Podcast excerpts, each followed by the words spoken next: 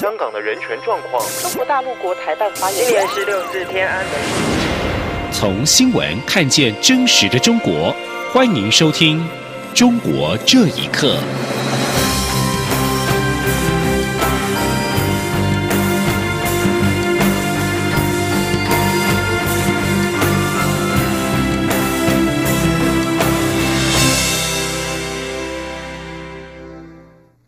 听众朋友们，晚安，欢迎收听《中国这一刻》，我是李自立。蔡英文总统今天接见华人民主书院董事王丹等一行人。总统表示，台湾民主社会的言论自由受到来自境外的很大干扰，这是台湾在言论自由不被破坏的情况下必须面对处理的问题。总统也重申，对于“一国两制”台湾方案，台湾的总统必须讲清楚，避免造成对方的误解或误判。记者欧阳梦平的报道。蔡英文总统二十三号上午在总统府接见华人民主书院董事王丹以及王军涛、周峰所、方正、滕彪、吴仁华等六四亲历者。总统在致辞时表示，三十年前他刚念完书，是个年轻的教授。那时台湾社会与中国出现了诉求民主化的声浪。三十年前也大致是民进党出现的时候，但这三十年的发展确实让两岸发生很大的差异。总统指出，这三十年来台湾的民主发展让人印象深刻。当然，在过程中有很多人牺牲了自由及生涯，甚至于很多人都入狱过。但是历史走到今天。台湾的民主发展确实是华人社会里一个让人有期待的地方。总统认为，这段时间以来，感觉中国越来越紧缩，不但对自己的人民有这样的限缩，事实上，台湾民主社会里面的言论自由也受到外面很大的干扰。大家都很清楚干扰的主要来源，这是台湾必须面对处理的问题。总统说。事实上，全世界的民主国家都面临这个问题，因为民主国家保障言论自由，但是来自境外的干扰啊，或者现代的科技跟商业化的手法影响言论市场，其实都是我们嗯，在过去一段时间深刻体验到，也必须是在言论自由不被破坏的情况下，必须要面对处理的问题。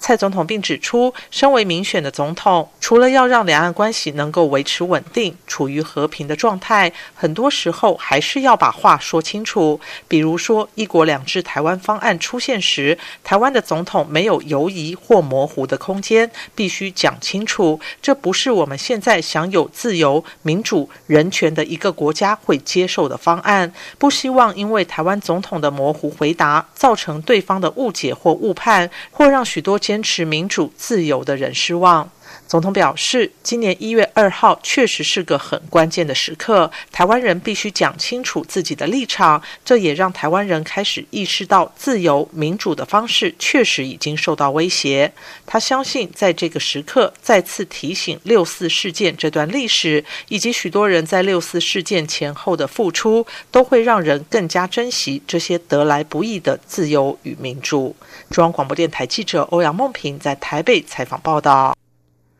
针对政府修订《两岸人民关系条例》，规范公务员退离职未满十五年不得在中国大陆参与政治活动，陆委会主委陈明通今天在立法院答询时指出，他个人认为，在中国大陆做出妨害国家尊严的行为，不是退离职十五年后就可以被允许，尤其是一些退役将领居然转移效忠对我有敌意的对象，这种行为连一天都不可以。记者王兆坤的报道。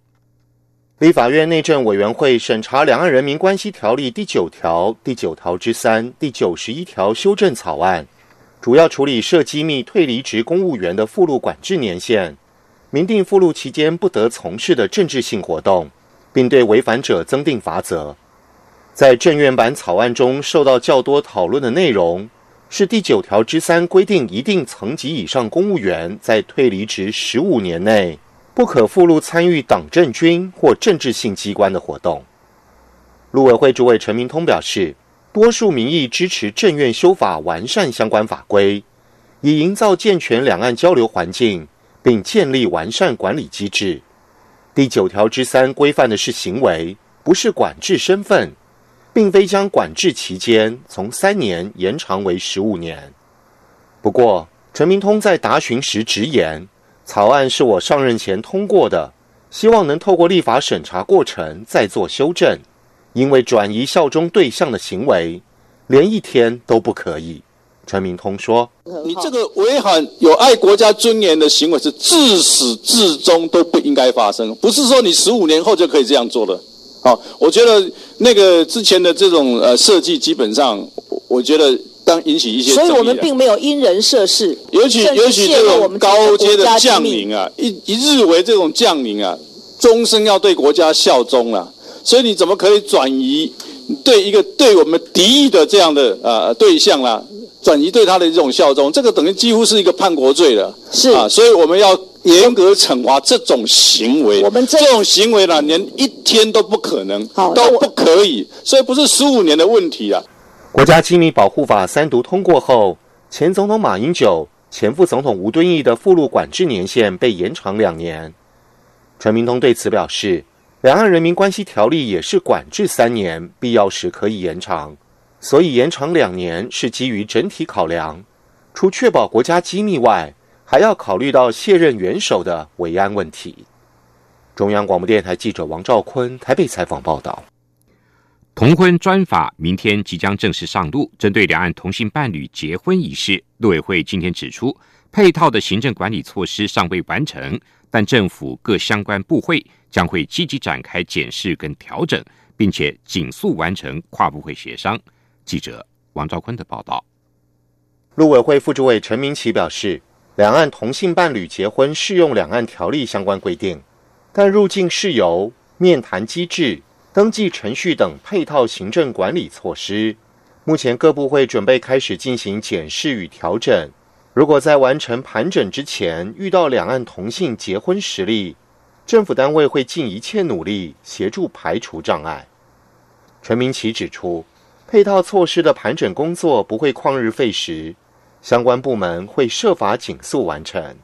他说：“应该是很多不用经过到这个立法程序，通过一些跨部会的协商就可以完成了。我们希望能够在这个事情上面能够加快一下速度，来来进行了，这是一个好的事情了。那我们希望能够不要耽搁太久，但是它还是有必须要经过一定的这个行政的程序。此外。”立法院内政委员会初审通过《两岸人民关系条例》第九条、第九条之三、第九十一条修正草案，规定一定层级以上的退离职公务员赴录期间，不得从事参与党政军或政治性机关的活动。陈明奇表示，陆委会尊重立法院后续议事程序等安排。至于申领中国居住证相关的两岸条例修法进度，陈明奇指出。正在配合行政院的协调意见，与各机关研拟调整内容，希望能紧速送立法院审议。陈明奇还进一步透露，目前推估大约有十万名国人申领居住证，但这个数字是根据台商、台师、台生回报后的大概估算，而且是一个比较宽松的推估数字。中央广播电台记者王兆坤台北采访报道。《纽约时报》报道，除了华为之外，美国也正在考虑将中国生产监控设备大厂海康威视等五家大厂列入黑名单，禁止他们提供美国技术给他们。民众也指出，现在全中国各地设置超过了一亿多个监控头，都在侵犯隐私。高端技术一旦用于监控民众，就成了专政的工具。请听一下报道。美国《纽约时报》二十一号引述知情人士的话报道，未来几周，美国商务部可能要求美国公司必须先获得政府批准，才能够供应技术以及设备给海康威视等五家公司。消息传出之后，海康威视的股价二十二号收盘跌幅超过百分之五。关注公民隐私权的上海民众冯永云接受自由亚洲电台访问时表示。生产监控设备的企业不仅是海康威视，全国各地满布监控设备，超过一亿多个监控头都在侵犯隐私。他说：“那全国各地全部是监控头嘛，超过大概是一亿多的监控，都是隐私侵犯嘛。像我到日本东京啊，你在马路上看不到一个监控的，它这个监控呢必须有那个四十五乘四十五左右的一个块牌子贴着。”此处有监控，他提示一个行人。看那个 G 二零谈得拢谈不拢了，不行的话，后面的动作还要多，肯定全部封杀。维权人士陈云飞表示，中国的监控设备如果用于防止犯罪案件，值得支持。但当前的情况是用来践踏人权、控制良心犯、上访人群，所以美国要制裁。不愿透露全名的河北教会李牧师表示，高端技术一旦用于监控民众或是教会，就成了专政工具。他说：“如果一旦它被错误的使用，也会造成一些不好的影响。”呃，容易起到助纣为虐的作用。像我们以前被冲击的一个唐点，就是门左右的路口都有这个摄像头，每个礼拜天多少人聚会，他们比我们自己数的还清楚。美国政府传出，在去年底就考虑将海康威视列入出口管制名单，原因是侵犯人权有关。据海外穆斯林披露，新疆数以百计的监控头，大部分是出自海康威视。法新社报道，海康威视去年在新疆至少取得了五项与维稳有关的合约，总价值人民币十八点五亿元。在今年三月的科技峰会上，海康威视还展示了一项技术，可以从后台识别少数民族的面孔。央广新闻整理报道：中国滞留在泰国的难民柳学红，五月上旬在泰国曼谷计划举牌声援六四天网创办人黄奇。遭到警方拘捕。另外一位来自新疆的政治难民，则在泰国的巴达雅被捕。由于泰国并非联合国难民公约的会员，一旦被警方拘捕，随时会送上法庭，也担心遭到遣返。请听一下报道：湖北维权人士六四天网义工柳学红，多年前在泰国取得联合国难民署给予的难民身份，在五月上旬被曼谷警方拘捕，送入监狱。案件定二十三号再次的开庭。柳学红的先生帅中仁接受自由州电台采访的时候表示，法院首次开庭审理时因语言不通，法官宣布休庭，非常担心妻子被遣返中国。他说：“本月七日，柳学红被拉到玉石县曼谷都会区法院，被警方以超期滞留起诉，但庭审期间。”泰国官方并未提供任何翻译人员。刘学红对法官的审讯因语言不通，当庭拒绝了官方的所有要求。刘学红被捕的第二天，另外一位滞留在泰国的中国新疆义人士贾华江，也在巴达雅被警方带走。也是中国难民的杨崇受访表示，他与被关押在难民监狱的贾华江通过电话。他说：“贾华江是新疆人，在新疆受到迫害，才到泰国发展，现在被关在移民局。”